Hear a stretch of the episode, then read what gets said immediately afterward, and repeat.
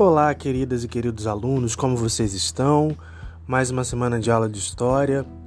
Hoje falaremos sobre a Revolução Russa, um tema muito comentado, mas pouco estudado, inclusive por conta das suas consequências óbvias, a formação da União Soviética, a participação dos soviéticos na Segunda Guerra Mundial e também durante a Guerra Fria. Então, toda essa temática sobre comunismo, socialismo é muito falado, mas pouco estudado.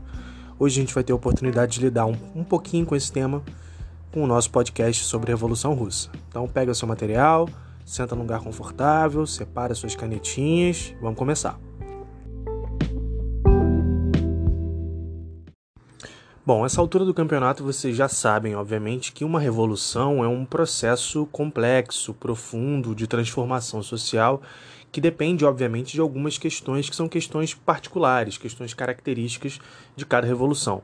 Ou seja, a Revolução Francesa é diferente da Revolução Russa, é diferente da Revolução Haitiana, é diferente do processo de independência das 13 colônias norte-americanas e por aí vai. Então, o primeiro passo para a gente entender a Revolução Russa é entender o cenário político, econômico, social do Império Russo, que era uma monarquia nesse momento, né, até o momento da Revolução em 1917. Então, eu preciso que vocês entendam que ao longo do século XVIII, esse governo, que é um governo monárquico russo, que está sob a liderança de vários czares, né, se pronuncia como se fosse T, se escreve com C. Então, escreva aí C-Z-A-R, o czar, né, que é um título monárquico utilizado por alguns países do leste europeu, é, principalmente a Bulgária e os russos. Então, esse governo czarista, monárquico, ele construiu um processo de expansão que resultou nesse vasto território que é o território russo hoje. Se você abrir aí seu Google Maps, você vai ver que a Rússia é um espaço geográfico imenso. Então, a construção desse espaço geográfico aconteceu ao longo do século XVIII, principalmente. Então, ele foi dominando várias regiões, os povos próximos, foi assimilando várias culturas e isso formou a dinastia dos Romanov, que Romanov é o nome da casa dinástica que representava a monarquia russa e a gente vai começar, já vai dar um pulo do século XVIII para a passagem do século XIX para o século XX, né, que é o momento que termina a dinastia dos Romanov. Então a nossa aula está centralizada nesse processo. Durante essa passagem do 19 para o 20, a Rússia era governada pela dinastia Romanov através do czar Nicolau II. Tá? Então, vocês obviamente vão lembrar que um governo monárquico absolutista ele tem características, na maioria das vezes, né, um governo de forma autoritária, que o czar ele tem, no caso, aqui é o czar, mas poderia ser o rei, poderia ser o sultão, poderia ser a figura máxima de um império absolutista do antigo regime. A Rússia, no fundo, ela está passando por um processo de saída do antigo regime. Então vocês vão lembrar, obviamente, que esse tipo de governo é um governo muito autoritário, em que a população em geral sofre com as dificuldades dos excessos dos gastos do, dos monarcas e também da diferença abissal de status social né, entre a população em geral e o rei, ou aqui no caso, o czar. Bom, comentamos sobre as questões políticas do governo monárquico russo, a gente pode falar um pouquinho agora também das questões sociais. Né? A gente tem que pensar que durante essa passagem do século XIX para o século XX, a, a sociedade russa ela não mostrava o mesmo dinamismo de outras sociedades capitalistas desse momento. A gente já falou em outras aulas sobre o, a revolução industrial na Inglaterra, o quanto que isso fez com que o capitalismo inglês ele se tornasse o motor desse modelo né, econômico para o resto do mundo e a Rússia, obviamente, por conta desse atraso, que era um atraso monárquico, ela não investiu nas, nas indústrias, não investiu na formação do seu próprio capitalismo. Então, dizer que o capitalismo russo não é dinâmico quer dizer que faltavam fábricas, quer dizer que a, as produções eram produções de manufaturas de produtos básicos, então a Rússia não tinha um produto de destaque como era os produtos das roupas da indústria têxtil inglesa, por exemplo, só para citar uma relação. É isso que eu quero dizer com não era dinâmico. Então, obviamente que existe um interesse do governo, a partir desse momento, da, da enxergar que os outros países estão avançando no seu modelo capitalista, existe um interesse do governo russo de fazer com que isso aconteça na Rússia também, esse, essa industrialização do país. Obviamente que isso depende de investimento de capital estrangeiro, mas como eu acabei de explicar, como a Rússia ela não está no mesmo estágio do que os outros países nesse momento, também não há muito interesse de investimento né, na Rússia nesse primeiro momento. Então faltava capital para movimentar o capitalismo em particular na Rússia. Então, outras características que ajudam a gente a entender esse cenário. Né? A Rússia era formada socialmente por um conjunto, além, obviamente, da família real, né, dos monarcas, existiam um grupo de, de uma aristocracia urbana, mas principalmente uma aristocracia rural, os nobres proprietários que eram chamados de boiardos, que eles possuíam a maior parte das terras férteis né, do, do território russo. A gente vai lembrar que, pensando agora numa questão geográfica, o território russo, apesar de vasto, ele é composto majoritariamente por um espaço frio, né? então o clima é um clima gelado. Isso também a, afeta o próprio trabalho no campo, porque não é toda a terra que é passível de se tornar uma, uma plantação. Né? Então as terras férteis estão concentradas nas mãos dos proprietários né, dessa aristocracia rural russa que explorava o trabalho dos camponeses, também conhecidos como mujiques, que viviam numa situação próxima da servidão, se a gente lembrar assim do que acontecia na Idade Média. Então, os camponeses, eles enfrentavam a miséria assim como também enfrentavam a fome. E essas são situações que vocês vão somando para poder entender por que, que acontece a revolução. Né? Porque essa desigualdade social somada ao grande frio, à grande fome, à miséria da população, isso tudo é o plano de fundo, são as características que vão fazer com que a gente entenda esse processo revolucionário russo. Último ponto para a gente tratar aqui nessa primeira conversa inicial é que no início do século XX existiam vários grupos políticos com projetos para transformar a ordem social russa. Né? Entre os partidos políticos, a gente pode citar com maior destaque o socialista revolucionário, que tinha uma forte base entre os camponeses, e o Partido Operário, Social Democrata, que seguia as ideias do Karl Marx, né, que assim como os alemães, os social, sociais-democratas russos, eles defendiam a revolução social em duas etapas. Isso é importante a gente entender, porque para falar de comunismo, a gente tem que falar dos vários modelos e projetos que levam ao comunismo. Então, é esse projeto que eu já expliquei para vocês na aula das doutrinas sociais do século XIX, eles são distintos. Nem todo, nem todo projeto ele é revolucionário em si. Então, esse partido né, operário social-democrata russo, ele tem um pezinho no reformismo, no sentido de que essas duas etapas da revolução social eram divididas numa primeira, que era chamada de etapa democrática burguesa, que daria fim aos privilégios da ordem feudal, e na segunda etapa viria o socialismo. Então, entre entre essa esse projeto você tinha dois dois grupos políticos majoritários.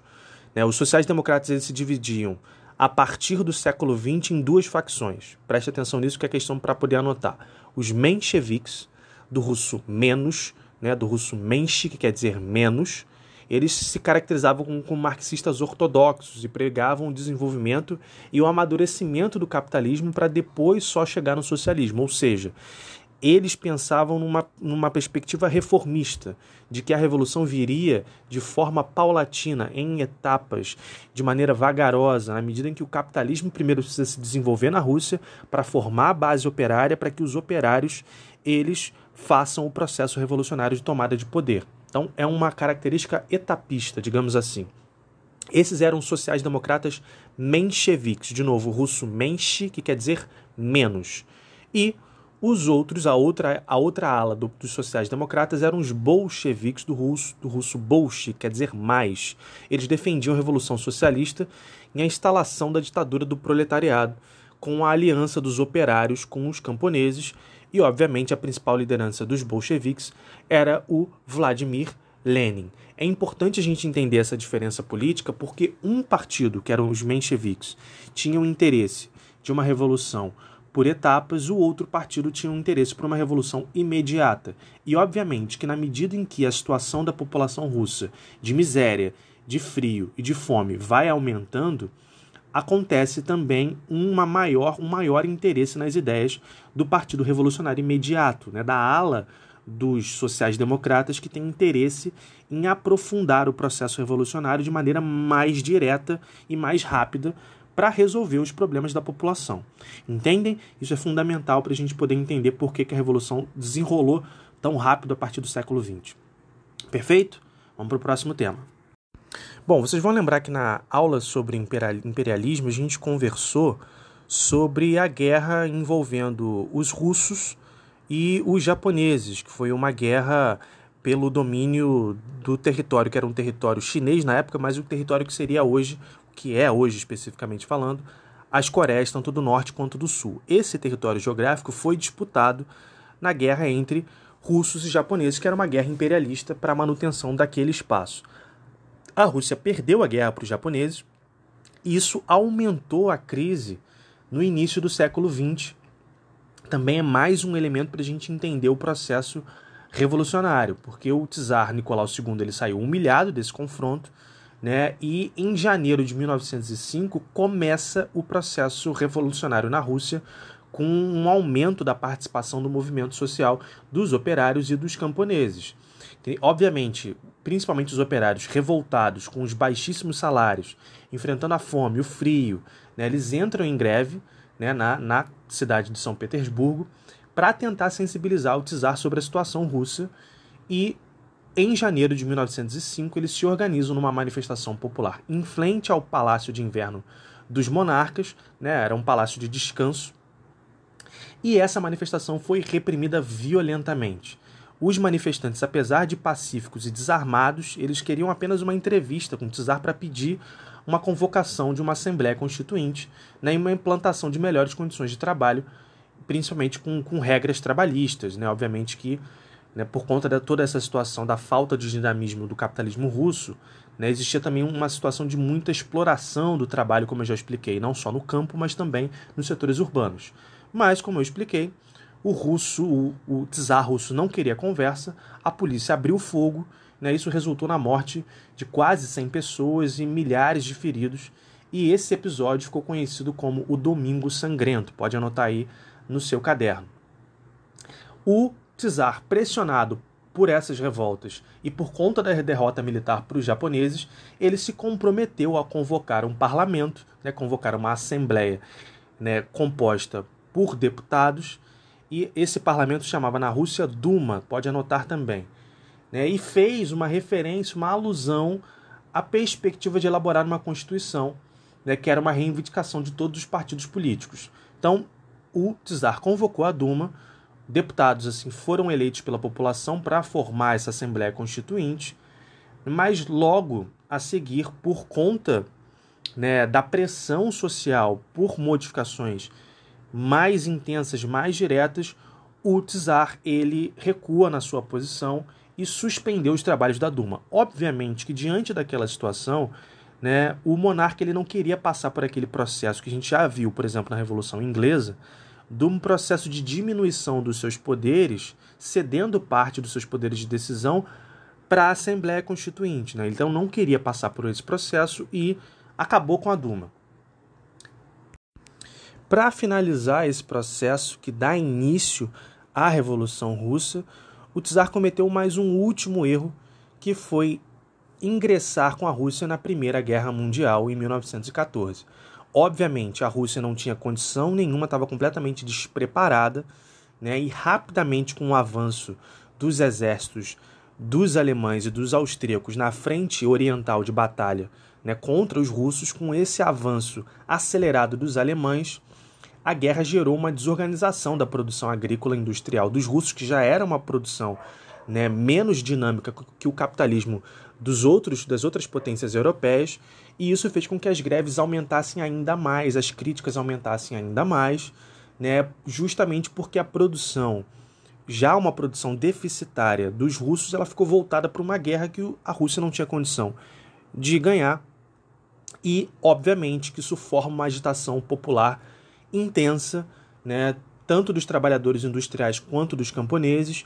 Isso estimulou a formação dos sovietes, anota aí. Sovietes são conselhos dos trabalhadores, né, que pipocaram em várias regiões da Rússia, que movimentou a participação popular. Esses eram espaços, eram espaços também utilizados para discutir as propostas revolucionárias para a Rússia. Então eram espaços de leitura de textos como os textos de Marx, eram um espaço para movimentação política, de discursos panfletários, né, de lideranças subirem aos palcos e instigarem os russos a pensar sobre esse processo de uma maneira a incentivar eles para a revolução. Então, os soviéticos eram espaços importantes de movimentação política e social que foi fundamental para que se desenrolasse a revolução. Nesse ano, a gente já está no ano da revolução, né? Então, os russos eles são obrigados, eles são obrigados a sair da guerra mais à frente, mas a gente vai entender como que isso aconteceu. Em 1917, né, uma nova onda de greves em fevereiro né, teve início. Teve, uma, obviamente, uma, uma oposição dos grupos liberais, dos aristocratas russos, mas o Nicolau II ele foi deposto no dia 27 de fevereiro e o poder ele foi transferido para a Duma para a formação de um governo provisório. Em 1917 foi instalada a República da Duma, né, sob a chefia de uma liderança menchevique, ou seja, a liderança de um partido que, ainda que fosse um partido revolucionário, era um partido revolucionário daquela perspectiva das etapas, ou seja, era um partido mais reformista do que revolucionário. Então, foi uma liderança comprometida com a ideia de desenvolver o capitalismo russo para depois lutar pelo socialismo. Essa situação, obviamente, não foi apoiada pelos bolcheviques, que defendiam uma revolução proletária mais intensa. Então, após a queda do czar, a Rússia mergulhou num caos político enorme. Né? A Duma, que buscava adotar uma política liberal, enquanto os operários reivindicavam melhores condições de vida e de trabalho, né? Os camponeses eles exigiam o seu espaço na terra, os soldados eles clamavam pelo fim da guerra, da participação na Primeira Guerra Mundial, né? Fora que muitos povos do antigo Império Czarista eles queriam autonomia. Como eu expliquei para vocês, o desenho geográfico do que hoje é a Rússia, ele foi construído por conta de um projeto expansionista monárquico do, da dinastia dos Romanov. Então, nesse momento de ebulição social, algumas áreas também perceberam essa movimentação e pediram por um processos de independência. O líder dos bolcheviques, o Vladimir Lenin, que até então ele estava exilado na Inglaterra, ele retornou para a Rússia para liderar os bolcheviques através dos sovietes e ele publicou né, um texto que foi importante para esse processo e para essa organização, que são as teses de abril. Anota aí. Né, a gente pode entender as teses de abril no seguinte sentido: né? É um conjunto de orientações para os revolucionários russos que tinham um discurso panfletário, tinham um discurso justamente para atingir essas pessoas sobre as propostas para um possível governo revolucionário. Então, ela tinha por síntese o discurso de paz, terra e pão. Paz significava a saída da Rússia da guerra, né, da Primeira Guerra Mundial, que obviamente foi um, um movimento político internacional do czar, um movimento falho, obviamente, que não levaria a Rússia a nada. Então a paz significava a saída da guerra. Terra e pão significava justamente a divisão das grandes propriedades dos aristocratas russos, né, daquele setor que mantinha grande parte das terras férteis. Então a divisão dessas, dessas terras para os camponeses que formariam uma nova classe produtora mais, equa, mais equânime, mais igualitária, né? E obviamente que esse governo ele almejava o fim do governo provisório dos mencheviques e a instituição de uma nova forma de poder. A partir de agosto, né, instigado por conta dessas, dessas teses, que são as teses de abril, os camponeses russos passaram a tomar as terras dos grandes proprietários e distribuir entre si de maneira igualitária. No exército, os soldados, né, de, em sua maioria que eram de origem camponesa, eles abandonaram a frente de batalha para participar da mobilização do campo. Né? Os bolcheviques, através da liderança do Trotsky, que a gente vai falar mais um pouco daqui para frente, ele recrutou uma milícia revolucionária, que foi chamada de Guarda Vermelha, né, entre os trabalhadores bolcheviques dos sovietes. Falando especificamente dos trabalhadores, tem essa outra questão, essa outra face da revolução que aconteceu nas cidades com o aumento das greves operárias e a formação de mais sovietes, ou seja, essa organização foi ficando cada vez mais coesa, cada vez mais concreta, digamos assim. Então, a partir de todo esse aparato revolucionário organizado, a Revolução Russa bolchevique ela foi vitoriosa no mês de outubro de 1917 com a tomada do Palácio de Inverno, aquele mesmo palácio né, em que ficavam os, os monarcas da dinastia Romanov durante o Domingo Sangrento, né, e uma vez no poder, os bolcheviques atenderam às várias reivindicações da sua base política.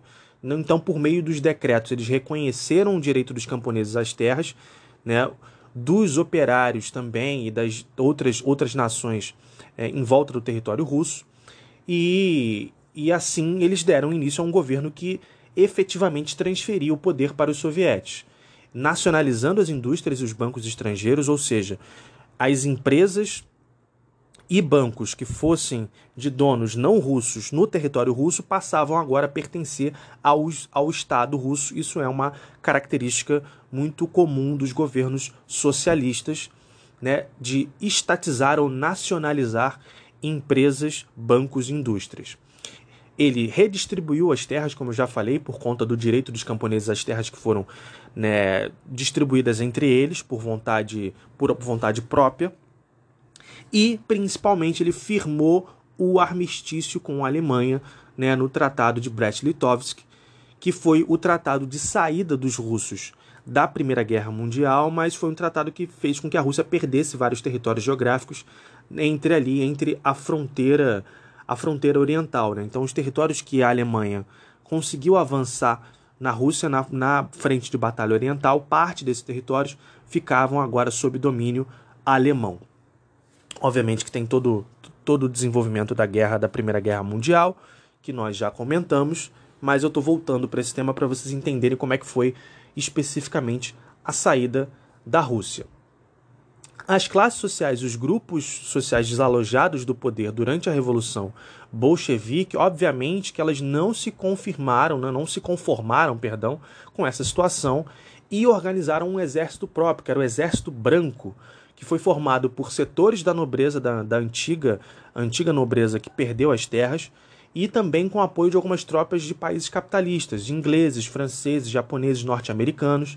Né? Como a, a, a, Primeira Guerra Mundial já tinha terminado, esses, esses, esses movimentos, né, ela estava em face de terminar, esses exércitos eles se voltaram para a Rússia para tentar ajudar né, os liberais russos a retomar o poder é, é, esse, esse auxílio não foi ele não foi suficiente, né? Ele foi suficiente apenas para ingressar a Rússia numa intensa guerra civil, porque o Exército Branco lutou contra o Exército Vermelho, que foi formado pelos sovietes, e essa guerra civil só terminou quatro anos depois, em 1921, com a vitória dos bolcheviques, né, os russos vermelhos, digamos assim, com a liderança do Lenin e do Trotsky, que formariam um novo modelo de governo, que é o nosso próximo bloco.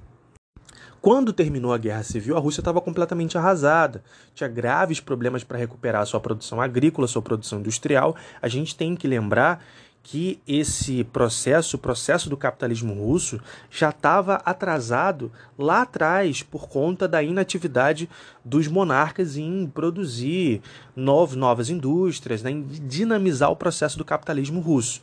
Então você imagina que depois de passar por todo esse processo revolucionário, passar por uma deposição né, de um monarca, passar por, pela, por ingressar em duas guerras. A Rússia entrou na guerra contra os japoneses, perdeu, entrou na Primeira Guerra Mundial e perdeu na frente de batalha oriental para os alemães. Então imagina que, obviamente, que ainda passando por uma terceira guerra, que era a Guerra Civil, entre o Exército Branco e o Exército Vermelho, as condições do capitalismo russo estavam completamente desarticulados. Né? Então, nesse sentido, era preciso pensar um novo modelo econômico, uma nova forma de organizar né, tanto as terras quanto as indústrias russas para fazer com que esse, esse processo ele caminhasse de uma maneira em que o capitalismo se desenvolvesse. Nesse sentido, o Lenin criou, em fevereiro de 1921, a Comissão Estatal de Planificação Econômica, ou Gosplan, né, ela estava encarregada justamente de fazer uma coordenação geral da economia russa. Né, em pouco tempo depois, em março de 1921, né, ele criou um conjunto de medidas econômicas que foram conhecidas como a Nova Política Econômica, ou NEP. Então, grava aí no seu caderno porque essa parte é importante, porque basicamente o que a nova política econômica ela predizia era um planejamento estatal sobre a economia que combinava princípios socialistas com elementos capitalistas. Então, a NEP ela estimulava a pequena manufatura privada, o pequeno comércio, a venda livre de produtos pelos camponeses nos mercados. Então ela pretendia dessa forma motivar a produção e garantir o abastecimento dos russos, porque obviamente você vai lembrar que a população está passando fome. Então se você não organizar essas novas terras que foram distribuídas entre os camponeses, ela não vai produzir os alimentos que são necessários para que a população obviamente tenha o seu sustento e que o trabalho nas fábricas, nesse sentido, ele se alavanque. Então, a nova política econômica, para sintetizar bem, era justamente uma maneira de reorganizar a economia russa, tanto no campo quanto nos setores urbanos, para desenvolver o capitalismo de maneira mais acelerada. Uma outra, uma outra né, medida que foi tomada agora no campo político foi a centralização através do Partido Comunista Russo. Né? Então, os bolcheviques eles foram substituídos por um centro único, que era o Partido Comunista Russo, e a partir de 1918, né, esse foi o único partido permitido no país. Óbvio que nesse momento isso ah, estava ainda no meio da Guerra Civil, mas no momento em que a Guerra Civil termina, o único partido que é permitido é o Partido Comunista Russo. Nesse mesmo ano foi, foi elaborada uma constituição que criava a República Soviética Russa, que mais à frente, em 1923, né, outra constituição que instituía de maneira definitiva agora a União das Repúblicas Socialistas Soviéticas. Né? Então aqui nasce a União Soviética. Isso foi um resultado de um acordo de uma união de diferentes regiões do antigo Império Russo, que foram convertidas em repúblicas federalistas e socialistas. A União Soviética, como a gente conheceu no período da Guerra Fria, com, a, com, com, esse, com esse, essa função expansionista de anexar vários países, né, que depois formaram justamente aquela cortina de ferro dos países soviéticos, isso aconteceu ao longo do tempo, tá? Não é nesse momento da formação da União Soviética que ela fica com um tamanho geograficamente falando que a gente conheceu na Guerra Fria. Isso, essas, essas, esse trabalho de anexar outros países aconteceu ao longo desses anos, mas nesse momento é o momento de fundação da União Soviética. Né? E com, com a mudança do nome, né, o ex-partido bolchevique ele se transformou no Partido Comunista da União Soviética, que tinha uma função muito clara, que era controlar os órgãos estatais, estimular né, a sua atividade, verificando a lealdade dos membros do partido né, e manter, manter um contato um contato muito permanente com a sua base política, que eram os camponeses e os operários das fábricas dos setores urbanos. Né? Obviamente que isso montava um sistema que transformava essa máquina numa máquina coesa, né? Porque tudo estava girando em torno de um mesmo objetivo, óbvio, e a gente vai falar muito disso não só nessa aula, mas na aula da frente, que para fazer com que isso aconteça, existe uma necessidade muito grande de um controle, de uso da violência, do uso da repressão, né? Porque obviamente os opositores vão sendo eliminados ou vão sendo exilados na medida em que esse processo vai se aprofundando. Em 1924, o Lenin, que foi o fundador desse primeiro Estado socialista do mundo, ele morreu, né, por conta de problemas, problemas de alguns derrames que ele teve, e isso fez com que ele ficasse numa situação muito debilitada fisicamente, né, e ao longo desses últimos anos, últimos dois anos de vida, esses derrames eles foram se sucedendo até o momento da sua morte. E durante esse processo, principalmente depois de consumada a morte do Lenin, teve início uma grande luta interna pela disputa do poder da União Soviética. E num primeiro momento, os principais envolvidos nessa disputa eram justamente Trotsky, que era um aliado direto do Lenin desde o início com a formação do Exército Vermelho, e uma outra figura que a gente vai falar mais um pouco mais a partir de agora e mais nas outras aulas também, que era a figura do Joseph Stalin. O Trotsky ele defendia a teoria da revolução permanente, que era, uma, era, era a seguinte ideia. Né? Ele pensava que o socialismo ele só seria possível se fosse construído numa escala internacional, né? que qual, qual, era, qual era o sentido da ideia do Trotsky? Era dizer o seguinte: olha, se, a nossa, se, se nós formos um único partido socialista no mundo, a gente vai estar sempre em conflito com outro modelo econômico, que são principalmente modelos formados com base em modelos capitalistas, e a nossa economia ela vai caminhar, mas ela não vai ser, ela não vai conseguir se expandir, porque a gente vai estar sempre num conflito tanto ideológico quanto econômico. Para o Trotsky, a revolução socialista ela só seria ela só seria vitoriosa se ela fosse levada também para a Europa né, e para o resto do mundo. O Stalin pensava justamente no sentido oposto. Ele defendia que a construção do socialismo devia acontecer só num único país, que seria a Rússia, né, através da formação da União Soviética, e ele pregava, o Stalin pregava que os esforços deviam ser para fazer uma revolução permanente, consolidar internamente né, o socialismo dentro da União Soviética. A tese do Stalin ela se tornou vitoriosa e foi aceita durante o, um dos congressos do Partido Comunista, o congresso que foi convocado após a morte do Lenin. Então, nesse momento, né, por conta dessa diferença de ideias, principalmente a partir né, da década de do meados da década de 1920, o Stalin ele passa a ter mais poder do que Trotsky diante né, dessa, desse, desse conjunto do partido, do ex-partido bolchevique, agora Partido Comunista da União Soviética.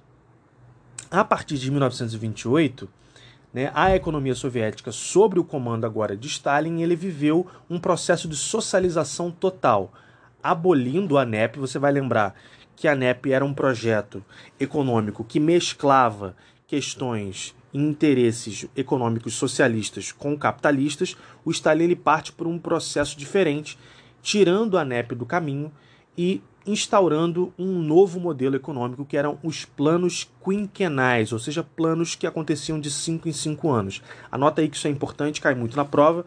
Os planos quinquenais eles objetivavam ó, praticamente modernizar, industrializar a União Soviética num sentido mais direto, mais profundo. O primeiro deles, que aconteceu entre 1928 e 1933, ele estava voltado justamente para o aumento da produção de uma maneira global, estimulando a industrialização, sobretudo na área de indústria pesada, siderurgia, de maquinaria. Né? Isso também significava, além dessa, desse investimento urbano, significava também a coletivação de, e a eliminação dos kulaks. Kulaks era o seguinte, pessoal além dos aristocratas russos que mantinham a parte, grande parte das terras férteis, que eram os boiardos, existiam pequenos grupos que tinham pequenos espaços de terra de até 10 hectares com alguns poucos animais. Então, essas pessoas, que a gente pode dizer que eram pequenos proprietários de terra que plantavam para sua própria subsistência, tinham um, dois, três funcionários no máximo. Essas pessoas elas tiveram também as suas terras confiscadas e foram obrigadas a enterrar, inclusive, entregar, perdão, os seus animais, mas eles se revoltaram e no lugar de entregar os animais, eles enterraram os animais. Né? Num sentido de revolta, eles mataram seus próprios suas próprias cabeças de gado, né? principalmente carneiros, como uma forma de dizer, não, vocês não vão levar minha terra assim de graça, isso não está correto. E, obviamente, que aí começa, inclusive, as primeiras as primeiras perspectivas mais autoritárias e mais totalitárias do Stalin, essas pessoas, elas, aquelas que não aceitassem de bom grado a retirada compulsória das suas terras, eram enviadas para o exílio, muitas vezes o exílio na Sibéria, que é a parte mais ao norte do território russo, extremamente frio, né? E obviamente essas pessoas elas ficavam presas lá, né, em prisões geladas Muitas delas, obviamente, morriam, né? outras foram mandadas para alguns campos de concentração. Né? São campos de concentração diferentes dos campos de concentração da Segunda Guerra Mundial, dos campos de concentração alemães, que a gente vai falar numa próxima aula. Mas eram espaços de confinamento né, em que esses líderes políticos ou minimamente pessoas que desagradavam o governo eram enviados para sofrer uma punição. Voltando para o plano quinquenal, né, a partir do segundo plano, né, ou seja, a partir de 1933, já se notavam um, efeitos positivos que foram implementados no primeiro plano. Então a indústria de base, que é justamente aquela indústria da siderurgia e da maquinaria, ela cresceu mais do que sete vezes em relação à, à implantação do plano no primeiro momento, e a partir desse momento se, se pensou em desenvolver a indústria especializada, que era justamente a indústria química, mas isso não foi para frente porque aconteceu a, né, a Segunda Guerra Mundial, que a gente vai falar numa próxima aula. Além dos planos quinquenais, num sentido político, Stalin ele se livrou da oposição do Trotsky, exilando ele em 1929. Né? Em alguns anos depois, ele alegou que existiam inimigos infiltrados dentro do partido, e nesse momento ele consolidou seu poder, assumindo integralmente o controle do Partido Comunista.